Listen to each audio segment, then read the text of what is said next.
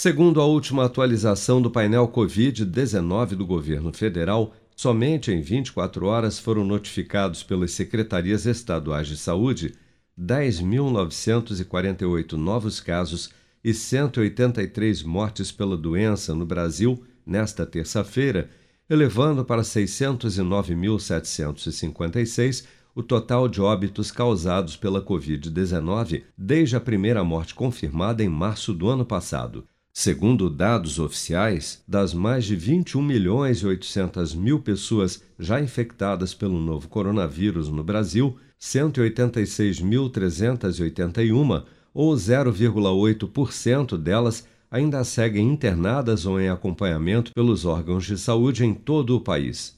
Dados do Programa Nacional de Imunização apontam que até esta terça-feira, 156.331.475 pessoas, ou 73,8% do total da população do país, já haviam recebido a primeira dose de vacina contra a Covid-19, sendo que destas, 121.738.604, ou 57,5% dos habitantes do Brasil, também já foram imunizados com a segunda dose ou dose única contra a doença.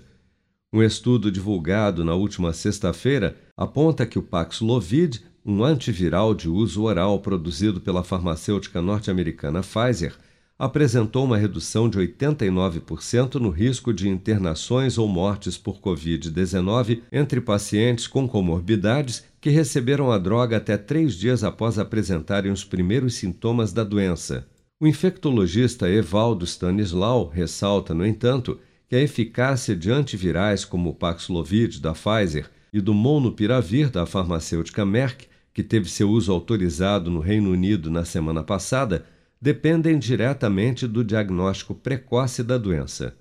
Esses medicamentos eles precisam ser usados precocemente, ou seja, é, nós temos que evoluir também na área do diagnóstico precoce da Covid. Porque se a gente perder a janela de oportunidade para a utilização desses medicamentos que impactam na carga viral e, portanto, no desenvolvimento da doença, nós não vamos ter benefício algum. Então, eu vejo com muito bons olhos esse desenvolvimento tecnológico, as opções terapêuticas de anticorpos monoclonais, antivirais que a gente tem, mas eu faço esse alerta. Nós precisamos evoluir muito e aceleradamente no diagnóstico porque dessa maneira não adianta você ter remédio se você perde a janela de utilização. E eles precisam ser utilizados entre o terceiro e o quinto dia do início da infecção. A Pfizer já anunciou que planeja enviar nos próximos dias os resultados dos ensaios clínicos do seu antiviral, a FDA, Agência Reguladora de Medicamentos norte-americana, para conseguir o mais rápido possível a autorização de uso emergencial da sua pílula contra a Covid-19 nos Estados Unidos.